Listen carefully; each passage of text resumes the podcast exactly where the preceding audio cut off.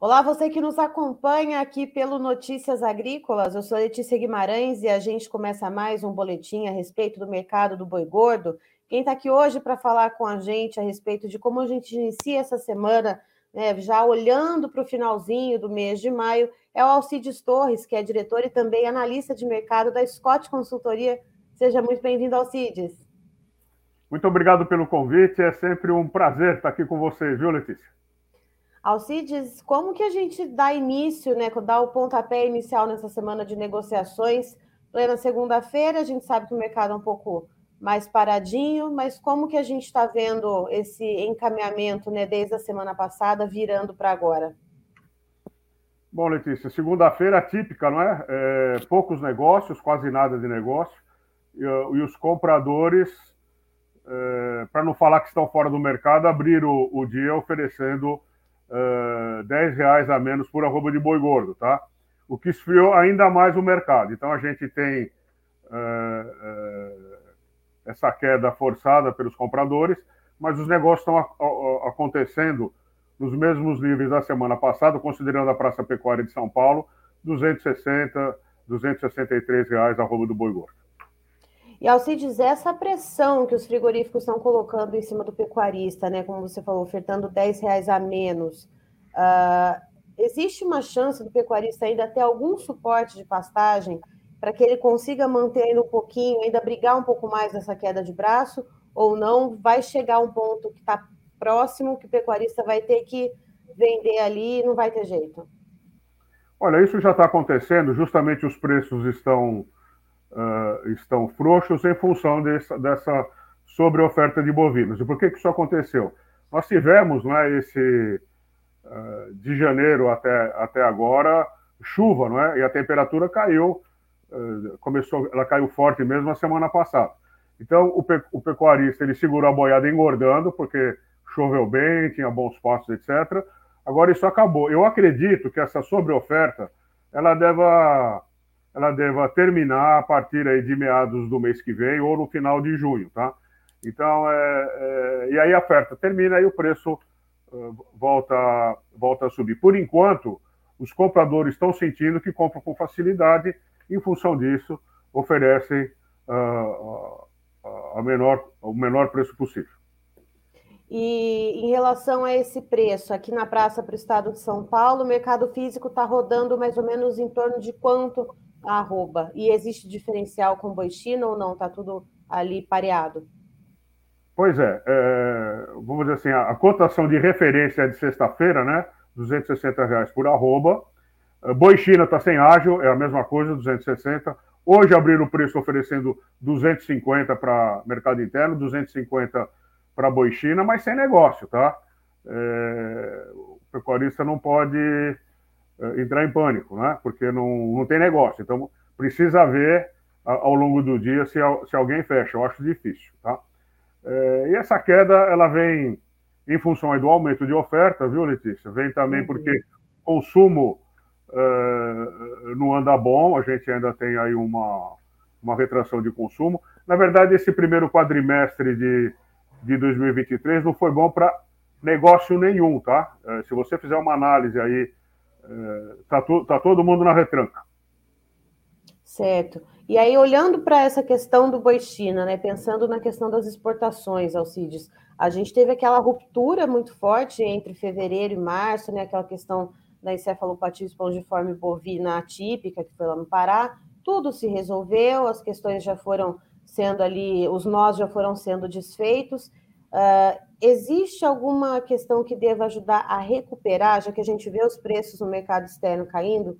Existe algum pilar ali que deva se destacar que a gente precisa observar de recuperação?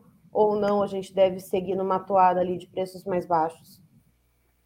Ô, Letícia, é, a gente deve ter, apesar da, da interrupção que você citou, a gente deve bater, é, ter um bom desempenho esse ano também, tá? Com relação a volume exportado. Com relação ao faturamento, nem tanto. Uh, os chineses já entendem bem do mercado brasileiro, né? já, uh, tanto o mercado de boi como de milho, de soja, etc, etc. Uh, então, eles estão forçando a barra para diminuir o preço. Né? A cotação caiu, para você ter uma ideia, para a cotação da carne exportada, tonelada, caiu de mais de 6 mil dólares e agora está entre 4 e 5 mil dólares. Tá? Então, o, o, então você teve uma queda em dólar na, no preço da tonelada da carne exportada e você teve também uma desvalorização do câmbio, né? o que torna a vida dos exportadores pior do que há um ano. Tá? Então, esse é o cenário. Então, é por isso que tem essa pressão. A gente só tem fatores eh, que exercem pressão eh, sobre a mercadoria. Tá? Então, a uhum. gente, o, o, o quadro para se reverter, a gente tem que aguardar mais um tempo e, se possível, não vender agora. Né? É fácil falar, é difícil de fazer. Sim, e Alcides, ainda nesse ponto da encefalopatia espongiforme bovina atípica, foi registrado mais um caso lá nos Estados Unidos, uh, um caso já confirmado como atípico. Isso, de alguma forma, resvala no mercado brasileiro em algum aspecto, ou não, a gente acaba passando ali é, sem, nenhuma, sem nenhum respingo para isso, né? Seja positivo ou negativo. Ô, Letícia, se você estiver pensando em efeito positivo, eu, nós, eu não acredito nisso, tá? É, uma coisa é ter um caso de, de BSE no Brasil, outra coisa, atípico, né? Outra coisa é ter um caso de BSE atípico nos Estados Unidos. Os Estados Unidos tem musculatura, o maior comprador de produtos chineses do planeta. É, o tratamento é, é diferente, tá? É, então, eu acredito que para a exportação norte-americana não afeta em nada e para e o Brasil muito menos. O que tem acontecido é que a gente tem exportado mais carne é, bovina para os Estados Unidos, lá eles, eles, estão. Aqui nós estamos num ciclo de baixa, lá eles estão num ciclo de alta. Uhum. Uh, e a gente também agora foi anunciado recentemente praticamente a abertura do mercado mexicano e a gente deve melhorar também a exportação para o México. E por que isso? Porque o México está exportando eh, gado em pé para os Estados Unidos, tá? Então está tendo uma, eh, uma, uma série de modificações no mercado, mas com relação à BCE nos Estados Unidos, eh, eu não acredito em grandes benefícios para o Brasil, não. E Alcides, a gente vê na B3 as cotações assim com ligeiros, né, muito tímidas altas nesse momento. Uh, você comentou que o mercado físico, principalmente a referência aqui para São Paulo, o mercado está bem pressionado, inclusive frigoríficos ali forçando uma queda de 10 reais arroba, mas a gente vê algum, alguns reajustes positivos muito sutis na B3. Uh, ah, o que, que acontece nessa dinâmica? Olha, Letícia, a, a, a B3 nos últimos tempos ela, ela tem pouca liquidez, tá? Vamos dizer assim, essa alta é porque tem mais gente comprando o contrato do que vendendo, então o preço sobe, tá? Mas não eh, ainda é insuficiente para eh, a gente dizer alguma coisa. De qualquer forma, o que determina o preço na, eh, na B3 é o mercado físico, e, e fazendo uma especulação, provavelmente os preços do, dos contratos estão subindo na B3, embora, como você disse, altas muito pequenas, é porque o mercado já está imaginando que essa oferta de gado, é, que a gente está assistindo agora no fim da, é, do verão, entrando no outono, já deve chegar ao fim nos próximas, nas próximas semanas, nos próximos dias. Ou seja, já estão vislumbrando aquilo que você falou, né? Do, do final de junho, virada para julho, a gente já tem um cenário diferente de oferta no mercado. Mas e a demanda, Alcides? Essa demanda, ela vai ter algum tipo de recuperação ou não a gente ainda deve ver o consumo interno dando uma patinada? Olha, como eu te disse, para o exterior o mercado é líquido, né? O, o problema é que o preço está ruim, mas o que a gente oferecer eh, vende de carne. O problema é o mercado interno, tá? A gente eh, a gente vem tá, saímos de uma pandemia com um monte de gente eh, morrendo. Eh, isso foi, eh, nós estamos numa economia de pós-guerra agora. 700 mil mortos não é não é bolinho.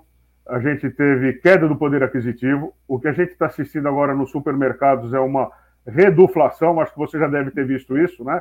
As embalagens estão diminuindo de tamanho, que é para o preço, para o consumidor não perceber aumento monetário, mas então você uhum. tem um aumento em função da redução de, de embalagem. A gente ainda vive momentos difíceis, tá? Uh, uh, talvez agora com a a redução do preço dos combustíveis, é, isso repercute em frete, em preço de frete, talvez a gente tenha um, um cenário positivo. Só que a hora que você vê o, o desempenho do PIB, é, não é animador, tá? Então a gente deve caminhar com esse cenário bastante conservador, digamos assim, ao longo do ano.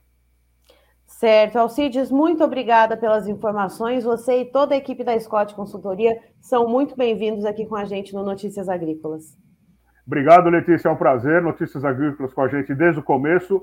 E a, a, a vamos dizer assim, a reputação de vocês é muito boa. E é um prazer estar com vocês. Muito obrigado. Nós é que agradecemos.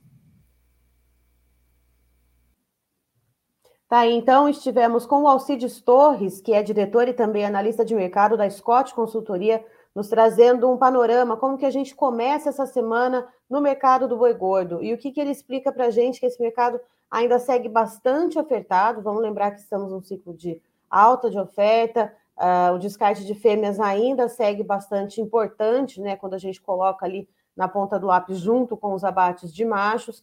E o que, que o Alcides conta que tem além da oferta que tem ajudado a pressionar esses preços da arroba para baixo, a questão do baixo consumo da carne bovina aqui no Brasil e da queda nos preços do mercado exportador, ou seja, está né, tá se pagando menos pela carne bovina no mercado externo. Vamos lembrar também que a gente tem uh, uma questão cambial, né, a gente tem essa desvalorização do dólar em relação ao real, que também acaba é, desanimando um pouco o mercado exportador. Mas o Alcides ele conta para a gente que existe uma certa luz ali no fim do túnel, né? Talvez na virada de junho para julho a gente comece a ver uma oferta um pouco menor de animais e isso traga então um pouco mais de respiro ao pecuarista. Apesar de que a demanda aqui no mercado interno ela deva continuar um pouco mais enfraquecida, porque o Brasil ele segue uh, num, num cenário de pós-pandemia, ele segue num cenário de população mais descapitalizada é, Espera-se que as exportações elas sigam com uma certa liquidez, mas é, é, vamos contar com essa oferta um pouco mais baixa, portanto, na virada de junho para julho. Essas informações, portanto, que Alcides Torres nos traz nessa segunda-feira. Antes de terminar, eu queria deixar um recado para você que nos assiste. Notícias Agrícolas está participando do concurso dos mais admirados da imprensa do agronegócio brasileiro.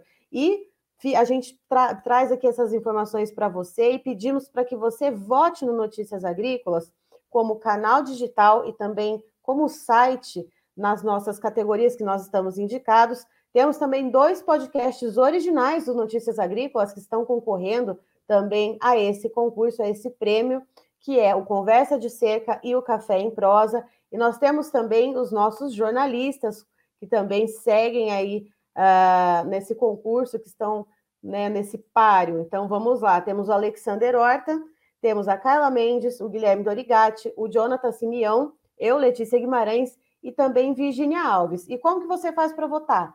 Entra lá no nosso site Notícias Agrícolas, você vai ver ali vários banners, várias chamadinhas, né, com, no, com os nossos rostinhos ali que você já está acostumado a ver aí na sua tela. Então você vai clicar ali, já vai ter uh, o direcionamento para fazer a votação. Ou se você tiver ali no Instagram, você entrar no Instagram do Notícias Agrícolas, arroba Notícias Agrícolas, arroba Notícias Agrícolas, perdão, você também já vai encontrar ali as postagens que direcionam você para fazer essa votação, tá certo? Contamos com o voto de vocês para a gente seguir levando as informações cada vez mais longe. Um abraço, até já já.